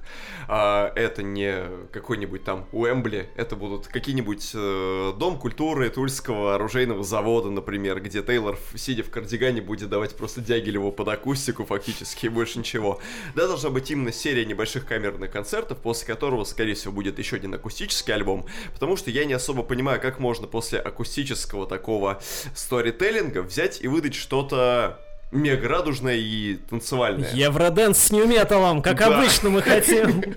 Да, просто я ожидаю, что развитие должно быть каким-то плавным. Хотя, блин, чего я ожидаю уже после лавера, такого же абсолютно сочащегося патока, и внезапно выходит весьма мрачная такая, ну, кажется, что мрачная работа. Поэтому, да, вектор абсолютно не ясен. Но думаю, что должно было быть именно так. Наверное, было бы хорошо. Будет еще один акустический альбом, может быть, будет альбом реворков классики на акустике. А, ну да, мы же все равно ждем Да, еще, мы еще ждем реворки всей, альбомов. всей ее дискографии, и потом она еще даст серию повторных туров, посвященных каждому из своих перезаписанных Блин, альбомов. было бы офигенно, да. Так что у нее еще дел вот столько, у нее еще материала. Небаханное П- поле. Пора ей не дома покупать, а вкладываться в вакцину от ковида. Так сказать, покупайте высокоточные торговые сигналы, да. Я не знаю, вы такие голодные фанаты, я прям не знаю. У меня нет никаких ожиданий. Я хочу еще сначала фольклор пере- перева- переварить, потому что я чувствую, что там еще куча смыслов, которые можно найти, не только которые она сама заложила. Ну, то есть, как бы там очень много что можно еще раскопать. И мне пока достаточно этого, я даже не хочу ничего загадывать. Э, То, что у нее, ну, что будет, э, то будет. Но я думаю, тоже согласна с Александром о том, что немножечко на э, подвешенной осталась концовка альбома, и что, может быть, она будет продолжать в этом направлении двигаться дальше. Кто знает. Может, это только, так сказать, эм, скажем, 1989 репутация и Лавер это такая трилогия, да, вот такая вот поп-штучка. И может быть это начало какой-то новой большой эры какой-то, я не не то чтобы эры, а как бы эры эры большой. Вот, в плане стилисти... в стилистическом плане, в жанровом. Может быть, она как-то так будет двигаться, может, она будет пере- перезаписывать альбомы. Я не знаю, чего ждать, но, в принципе, я ко всему готова. Ну, а скажем так... По крайней мере, так мне как- кажется. Каким вы видите, что для вас было бы интересным и логичным, вот исходя из... Я думаю, что я бы хотела еще послушать от нее какой-нибудь индюшатины, и если бы она сменила Джека Антонова немножечко, было бы тоже, в принципе, неплохо, я думаю, сколько можно. Вот, ничего против него не имею, но тем не менее. Эм, то есть, если она уйдет куда-то в такую в сторону, при этом сохранив э, свои тексты, мелодии сильные, какие-то такие штуки, то я только за. А потом уйдет в инди-сторону и начнет говорить, вот, опять то же самое. Ну нет, ну, по крайней мере, мне будет ок. А потом она возродит кальян рэп. Блин. Так, Богдан, ваши ожидания? А, мои ожидания. Вообще хочу начать с того, что хочу отметить, что у Тейлор на самом деле ее карьера и ее звучание идет вот как, знаете, как по задуманному а, такому классическому сценарию. Если вот, а, например, обратить внимание на ту же Мадонну, у нее были попсовые, попсовые, попсовые альбомы, ну, относительно попсовые, а потом она выпустила, а, по-моему, четвертым или пятым Bedtime Stories, вот, где она прям вот экспериментировала. В, жизни, мне кажется, каждый вот поп-исполнитель наступает этот момент, когда ты резко вот меняешь а, свой сюжет и переходишь на совсем, совершенно совсем другое. Вот. Это было у всех. Мне кажется, у Бейонсе было с альбомом Бейонсе, и там у Гаги тоже, прости господи. У Пугачевой с рождественскими встречами. Да. А, вот. И у певицы Алексы. Блин, почему Алекса не запишет экспериментальный инди-фолк?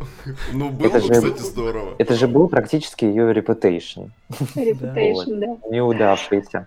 Так, что бы я хотел от Тейлор? Мне кажется, она дальше продолжит записывать поп-альбомы. Вот, она вернется к этому. А, она же на Интерскоп, по-моему, да, если я не ошибаюсь. Нет, она на Репаблике. А на Репаблике.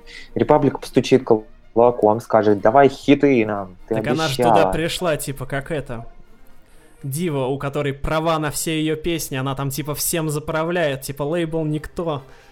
Ну, не знаю, как бы инди-инди, но денег хочется всегда. Мне кажется, этот альбом с его этими восьмью версиями нормально и принесет. Конечно, конечно. А, ну, а я, например, послушал бы от нее что-то в стиле либо как у Marina and the Diamonds, Fruit был. Это типа какая-то такая смесь а, поп-рока и какого-то такого такого взбалочного инди-попа, там она диско намешала, вот. Не хочу, чтобы она прям диско-диско уходила, но какие-то элементы взяла, может быть. Это было бы забавно, на самом деле. Ну, то есть от нее такое послушать, там. А, или чтобы она поработала с молодыми исполнителями, типа, допустим, Элли и Джей, а, которые вот эти две сестры, а, мне кажется, они, не знаю, сработались бы, сделали бы какое-нибудь очень клевое звучание. Как... Потому что вот, например, Кэти Перри для Witness, она работала uh, с Purity Ring, uh, с другими инди-командами, и у нее есть прям вот треки, которые довольно хорошо мне зашли с альбомом, не знаю, как другим. Вот. Я бы хотел от этого, от этого от Тейлора бы увидеть. Вот. Блин, вот, вот когда говорят, что вот Тейлор пора бы поработать с молодыми исполнителями, я вспоминаю, что Тейлор, в общем-то, 30 с небольшим, а она уже должна работать с молодыми исполнителями, а мне уже скоро тридцатник, и что мне остается? Земляные ванны уже принимать? С малоизвестными. С Билли вот. пускай это... работает. С Билли да. Кстати, все возможно, может быть, у них и будет дуэт. Я уже или с Потеряешь уже ручки. Это как, как, как это раз выходит скоро сингл с неизвестным гостем.